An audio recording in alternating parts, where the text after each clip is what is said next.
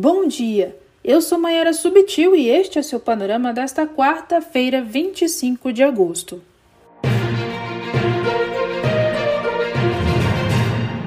A recondução de Augusto Aras a um novo período de dois anos no cargo de Procurador-Geral da República foi aprovada no Senado na noite de ontem por 55 votos a 10 e uma abstenção, a CNN informou que a Comissão de Constituição e Justiça do Senado aprovou a recondução dele, que antes passou por uma sabatina por cerca de seis horas.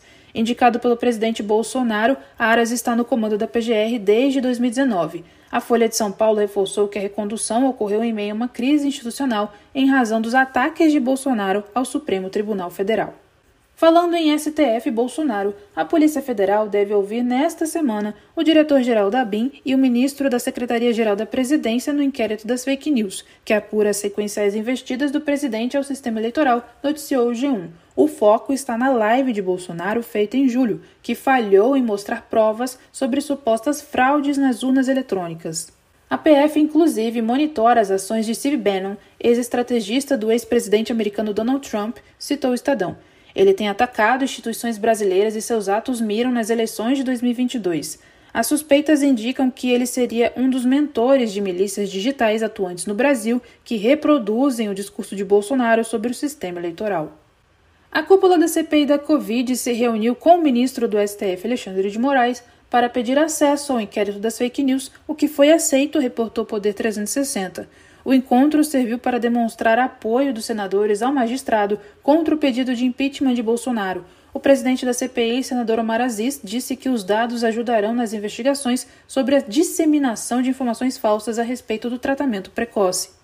Ontem, Emanuel Catório, sócio da farmacêutica Belcher, falou na CPI da Covid que foca na atuação de empresas na compra de imunizantes. Catório admitiu ter se reunido em abril com Marcelo Queiroga, ministro da Saúde, por intermédio do líder do governo na Câmara, deputado Ricardo Barros, mas negou vínculo comercial com o parlamentar, citou o UOL.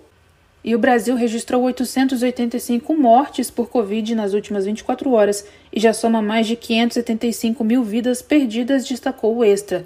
A média móvel de óbitos ficou em 730 e a tendência é de queda. Mais de 26% dos brasileiros estão totalmente imunizados. Agora o panorama indica leituras relacionadas aos temas do momento. O autor israelense reúne debates sobre o impacto e as consequências da pandemia nas nossas vidas na coletânea Notas sobre a Pandemia e breves lições para o mundo pós-coronavírus.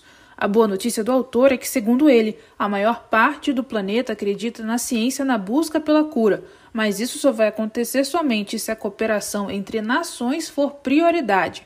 Mais detalhes no link no seu WhatsApp.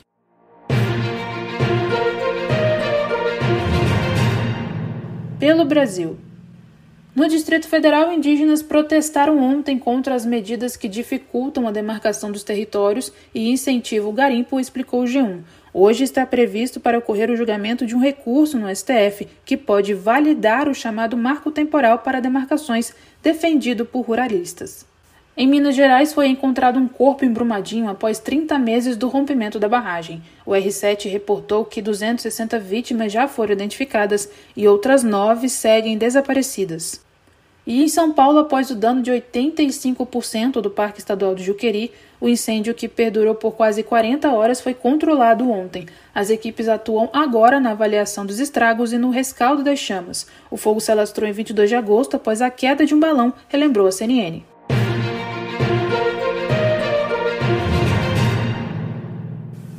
No mundo, a Suprema Corte dos Estados Unidos negou ontem a oferta do presidente Joe Biden para cancelar a política de imigração implementada por Donald Trump, que forçou vários requerentes de asilos a ficarem no México, aguardando audiências do governo americano, reportou The Guardian.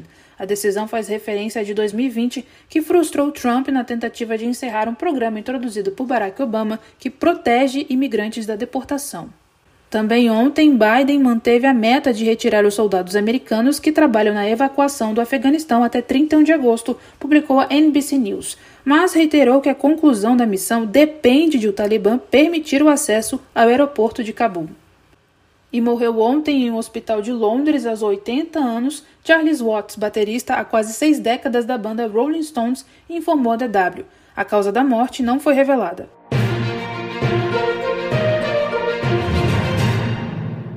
Agora você fica com o Minuto Paralímpico com Beatriz Fidelis. Vocês pediram e o panorama escutou. Começaram ontem os Jogos Paralímpicos de Tóquio e o Brasil já participou de disputas na natação, no ciclismo e no tênis de mesa. A abertura dos Jogos foi às 8 horas da manhã pelo horário de Brasília. Já no primeiro dia de disputas na natação, o Brasil colocou sete atletas na final que acontece hoje. Amanhã é de grandes emoções. Gabriel Araújo, Gabriel Bandeira, Felipe Rodrigues, Mariana Ribeiro, Douglas Matera, Maria Carolina Santiago e Daniel Dias disputam medalhas na natação nessa manhã em Tóquio. No tênis de mesa, Carlos Carbinati, Israel Stroh, Velder Knaf e Milena França estão em busca de classificação para a segunda rodada na fase de grupos. Daniele Howen e Jennifer Parinos também competem na classe 9 da segunda rodada do tênis de mesa. Às 8 e meia da manhã, o Brasil enfrenta os Estados Unidos no Goalball. Quanto ao desempenho dos atletas, no tênis de mesa, o primeiro dia de Paralimpíadas 2020 foi difícil. Das sete partidas, todas válidas pela fase de grupos, os atletas do Brasil perderam cinco confrontos. Kátia Oliveira se destacou no primeiro dia da modalidade ao vencer a finlandesa por 3 sets a 1. E Davi Andrade de Freitas também saiu com triunfo, mas por WO. A primeira medalha de ouro das Paralimpíadas de Tóquio foi conquistada na base da velocidade sobre duas rodas.